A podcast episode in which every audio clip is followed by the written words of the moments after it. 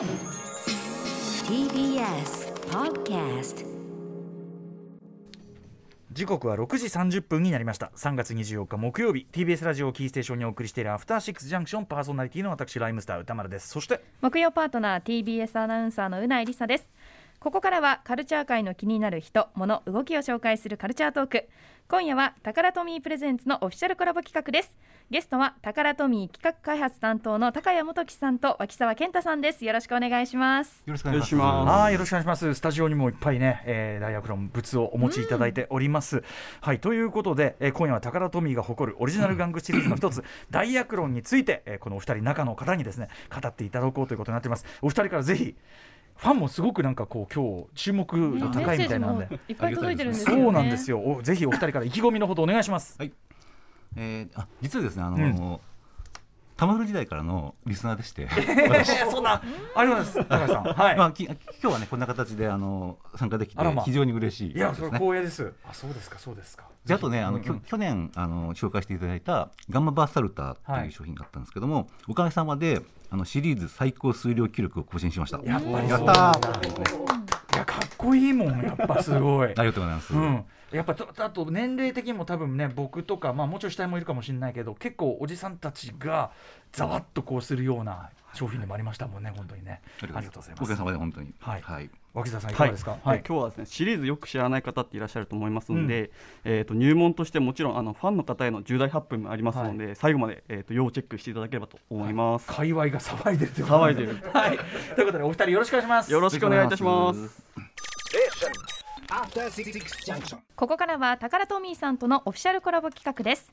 タカラトミー企画開発担当高谷元樹さんと脇沢健太さんをお迎えしてタカラトミーが誇るオリジナル玩具シリーズ ダイヤクロンについて伺っていきます。はい、今もうスタジオにあのお持ち込みいただいたやつをこう次々と並べていただいたんですもうフォルムとかがもうディテールフォルムともにかっこいいな。確かに。今サイズがすごく大きいわけじゃないのにディテールの細かさ。このまたねあのちっちゃいところのディテールの細かいのもねたまんないよね、うんはい。ということでまずはダイヤクロン。どういうおもちゃなのかシリーズの概要についてうなぎさんから簡単にご紹介お願いします、はい。説明しよう。ダイヤクロンとはもともとは1980年代に当時の宝が展開していた子供向けのオリジナル玩具シリーズです全高およそ3センチの隊員フィギュアが乗り込む、えーロボット基地乗り物などなどがあります。その中で発売された車がロボットに変形するカーロボットなどのアイテムは後のトランスフォーマーへと発展し変形合体ロボットのコンセプトを確立させたシリーズとしても有名です。そして2016年に大人向け玩具シリーズとして再起動。60分の1スケールで統一されたフィギュアやメカアイテムをコアとしてユーザー独自のワールドを自由に構築していくといった大人が本気で遊べる大人のためのイマジネーショントイとして展開中です。僕があのあれですね先ほど読んだメールのオッパさんのいただいたあのコーナーであのとにかくパワードスーツものに目がないんだと、でうんうん。パワードスーツを並べてるんだって話したら、だったらあなたみたいな。最近の大学論追ってるんですか？みたいな。そういう感じのねメールをいただいたという流れでしたよね。でなおかつね先ほどもね説明ありましたけど大学論。あのトランスフォーマーにもまあ直接的な影響を与えた作品というかね、はい。えー番組ではボードゲームメーカードロッセルマイヤーズの渡辺則明さんをお招きして変形ロボット玩具としての玩具としてのそのトランスフォーマー特集というのを行いました。これね、えー2019年3月20日水曜日やりました。ということで、えー根っからの大学論ファンでもあるという渡辺則明さんからメッセージが届いているそうなのでこちらもご紹介します。はいえードロッセルマイヤーズ渡辺則明さんです。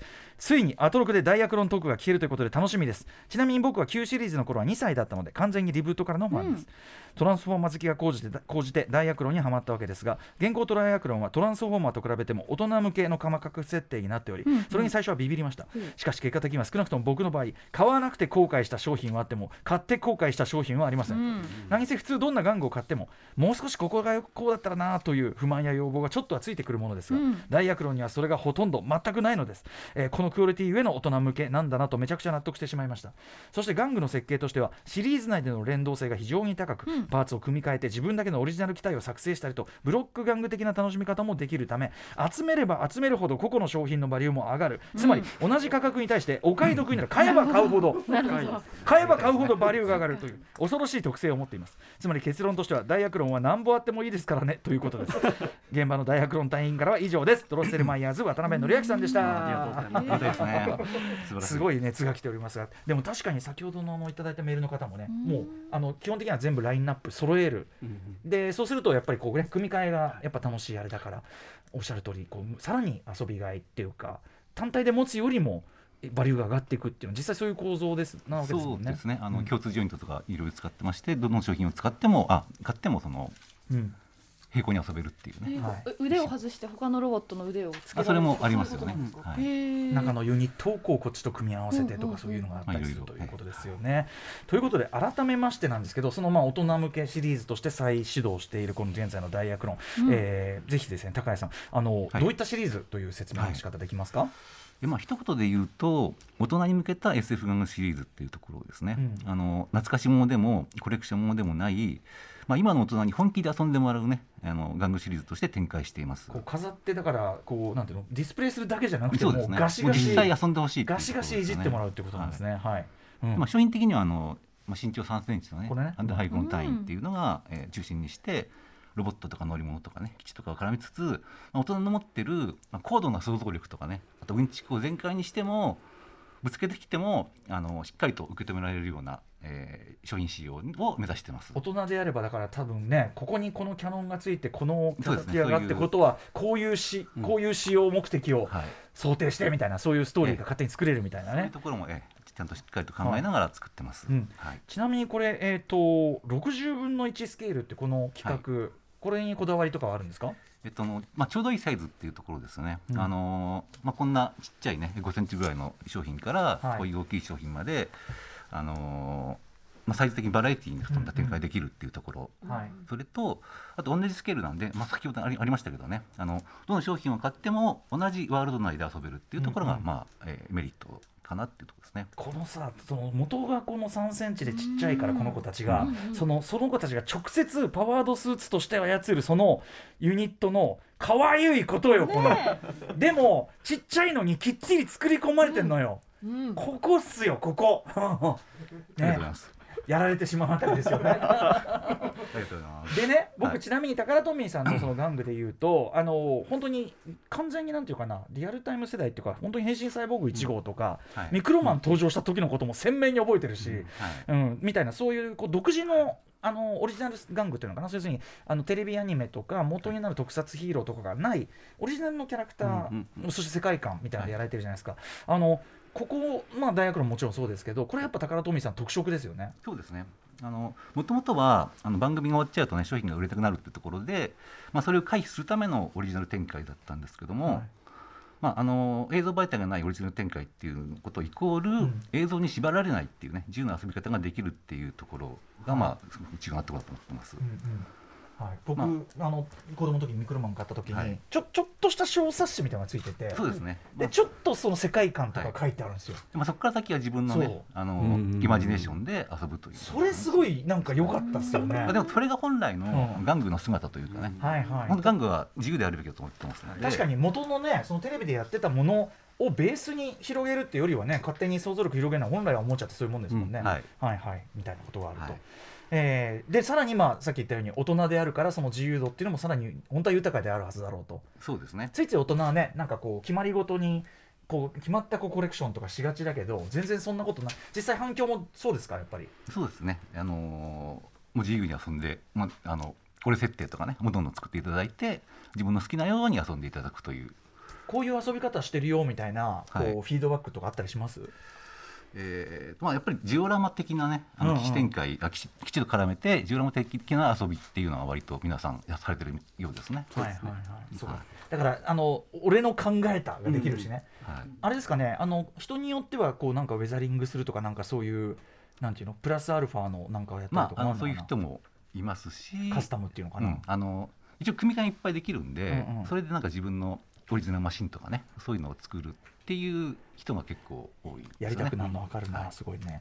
はい、えーそしてですね、その大学論シリーズの最新アイテムが、これ、これがまず衝撃ですね、えータクティカル、えームーバーシリーズという、通常シリーズとはさらに違うテイストということです。これ、どういう シリーズでしょう？えータクティカルムーバーシリーズはですねあのダイアクロンの要素の中でもあのリアルロボ系のテイストクローズアップしたいわばあのハードダイアクロンともいえる新シリーズとなっております。これ僕最初に造形とかい。ろいろ見た時、えこ今こんななってんの？みたいな。僕そのパワードスーツ好きとしてえ一番かっこいいとこ集めてる感じじゃん、みたいな、うん、でした？そうですね。で今日はですね、あの現在予約受付中のこのトレッドバーサルタのチャリオットユニットのスタックをお持ちしましたんで、はい、ちょっとこうん。れなんですけど、これすごいね。すごい。これ、はい。これこれが戦車形態ですね。はいはい。あ足が変形してで戦車形態がこんな人型のあの戦闘形態に変形するといったような形になりますね。なるほどなるほど。へえあこれすごいわ。でこのモードだけじゃなくてもあの二脚型のあ戦闘モードとかにもなってるそうなんですよ。こんな。膝これなちょっとなんていうかね今。膝立ちが正しい形なのもうちょっとうかと思ったらまく組み替えると二足歩行にもなるんだ、はそれちょっととあれ取れちゃいましちょっとたけど今取れちゃって、はいうんうんうんあれだけど、うんうんあのいろんな3モードの変形とかですね、まあ、はい。サイズも結構1 0ンチってなっているので遊びやすい、えー、とシリーズになっております。はい、いやでもあの色とかさこのうんデザインとかも要所要所にこのちょっとこうあの黄色が入ってるぐらいで全体としてはこうカキ色とかね、うん。オリーブドラブとかだったりしてすごいミリタリーそう感ミリタリー要素強めになっております。めちゃくちゃかっこいい。なんかこうこういうこうだったらいいのになみたいなのが全部入ってるってそうですね。あのそれをあえてあの意図意図的に入れてるというか、うんうん。あの今までロットアニメとかね、はい。そういうやつで見慣れてきたかっこいいポイントっていうかね、うんうんうん。そこを、えーまあ意図的にあの壺を外さず組み込んでいるというのがまあ特徴ですよね。はい。えーということでこれすごいね、はい。えー持っていただいたと。でさらにこれ問題は今日ざわついてるというねことですよね、えー、と未発表の最新作もお持ちいただいたはい。ということですかね。はい、はい、でえっとこちらなんですけども、そのあさっきから俺気になってたんだ。なんかもう結構灰色でね。あこれあの試作なんで、ね、試作なんで灰色だけど。はい。色がついてないそう状態なんですけどもいやなんかこうでもちょっとこうなんていうの？見た目は軍用トラックというんですかね、うんうんうん。みたいな感じ？はい。まあえっと商品名はですね、えータクティカルキャリアといって、はい。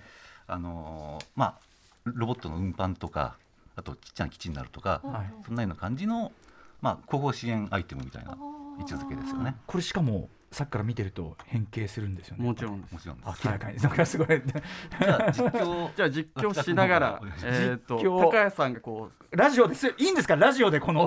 大丈夫で ビジュアルな。う大人の想像力を持ってすればあこの車から変わるんですか？そんな。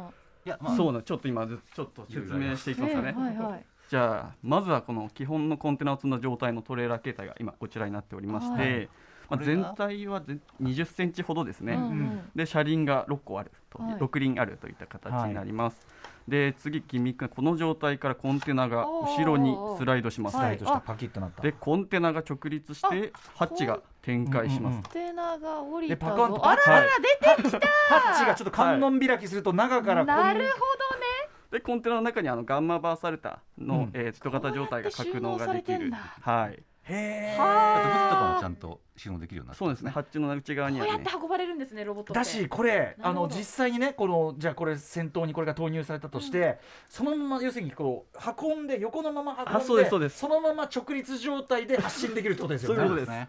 なるほど。まあちっちゃい基地になってるそうですうね。んいやでもすごいあのなんていうかな。動きとしても理にかなってるし、うんうんうん。えめちゃくちゃかっこいいこれへへえちょっとミニミニベースっていうかそうですね。コンテナ外れても独立した簡易ドックになるといった形になってますね、なるほど。はいはいはい。でこれだけじゃなくてですねあのトレーラーの部分にはシャーシがスライドしまして、はいはい。縮まってあの走行車に変形するといったところになっております、ほどね。かなわいい。るほど。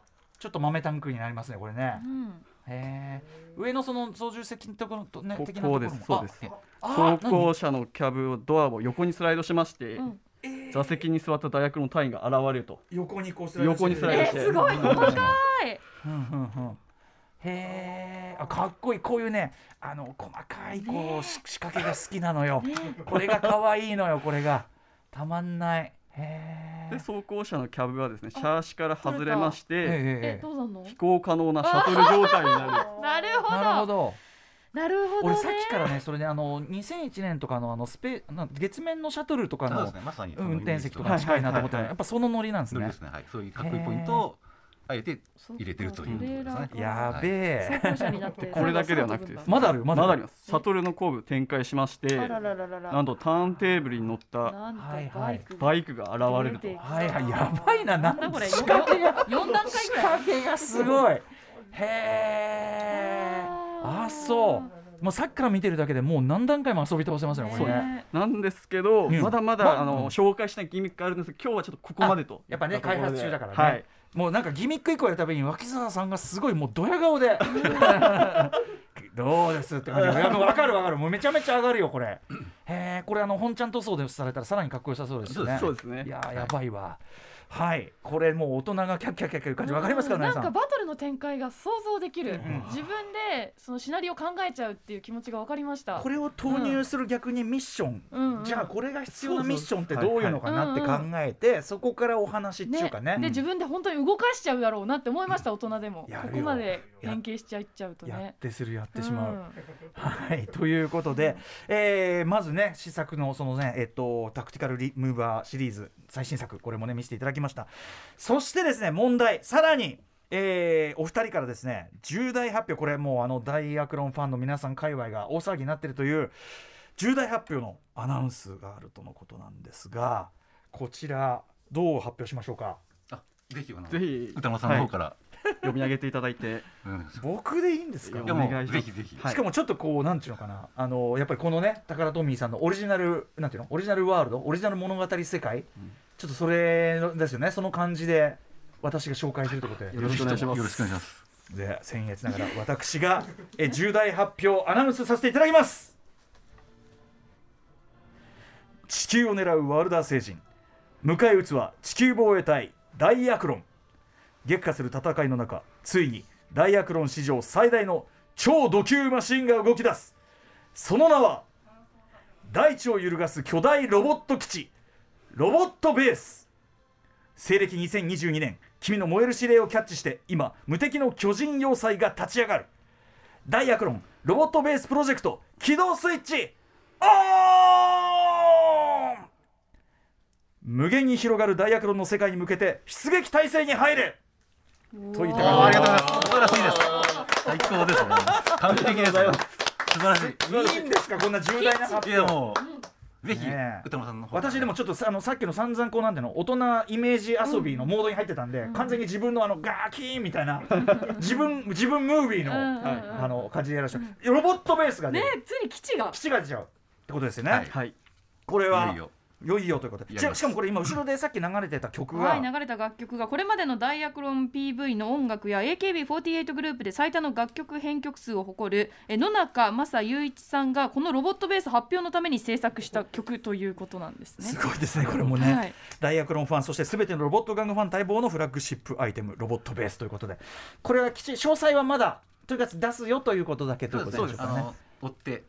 でも皆さんやっぱそろそろ基地だなと、思ってたんでしょうね。皆さん待ってましたと思いますうん。ので、はい。まあ、ということで。ようやく作る機会ができたというところで頑張りますんで、続報はい楽しみですね。続報楽しみでございます、はい。えーそして、こえーさらにね。はい、タカラトミーからのお知らせです。このコーナーの終了後、6時54分からダイアクロンの公式オンラインショップタカラトミーモールでトレッドバーサルターチャリオットユニットを予約するとタカラトミーモールポイントが10倍となるキャンペーンを行います。期限は本日の11時59分までということで実質効果測定にもなりますので興味を持った方はぜひこの機会に予約してみてください。うん。